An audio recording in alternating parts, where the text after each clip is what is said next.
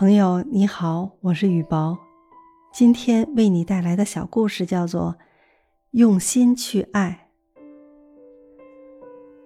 夏季的一天，天气很好，我决定出去散步。在一片空地上，我看见一个十岁左右的男孩和一位妇人。那孩子正用一个做的很粗糙的弹弓射击一只立在地上。离他有七八米远的玻璃瓶，男孩总是把子弹打偏，而且忽高忽低。我站在他身后不远处，看他练习，因为我还从没有见过弹弓打得这么差的孩子。那位妇人坐在草地上，从一堆石子中捡起一颗，轻轻地。递到孩子手中，安详的微笑着。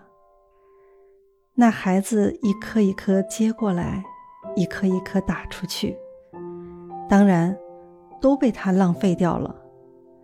从那妇人的眼神可以看出，她是孩子的母亲。不过男孩很认真，屏住气，很久才打出一颗。但是。连站在旁边的我都可以看出，他这一弹一定又打不中。可是他没有罢手的意思。我走上前去，对那位母亲说：“让我教他打好吗？”男孩停下来，但还是看着瓶子的方向。男孩母亲对我笑了一笑，说：“谢谢，不用。”他顿了一下，望着孩子，悄悄对我说：“他看不见。”我怔住了，半晌，我喃喃地说：“哦，对不起，但为什么？别的孩子都是这么玩的，不是吗？”哦，我说：“可是他怎么能打中呢？”我告诉他。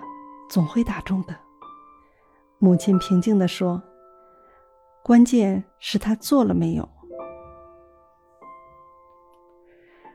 过了很久，男孩的频率逐渐慢了下来，他已经累了。母亲并没有说什么，还是很安详的捡石子，微笑着，只是递石子的节奏也慢了下来。我慢慢发现。男孩打得很有规律，他射出一弹，向一边移一点儿，射出一弹，再移一点，然后再慢慢的反方向移回来。他知道大概的方向啊。夜风阵阵袭来，蛐蛐儿在草丛里轻唱。天幕上有了疏朗的星星。弹弓皮发出的噼啪声，和石子掉在地上的砰砰声，仍在单调的重复着。对于那孩子来说，黑夜和白天并没有什么区别。又过了很久，夜色变得很浓了，我已经看不清那瓶子的轮廓，但是男孩仍在继续。看来。今天他打不中了，我想着，迟疑了一下，我对他们说声再见，便转身往回走。走出不远，身后突然传来一声清脆的瓶子破裂声，随即是划破夜空的、夸张的、令人心碎的母子的欢笑声。故事讲完了。妈妈用信任和微笑，让自己残疾的孩子完成了一个正常孩子所能做到的事。对这个孩子来说，这个过程是幸福的，因为他和其他孩子一样，能够看得到这个五彩缤纷的世界，也能看到母亲不离不弃的爱。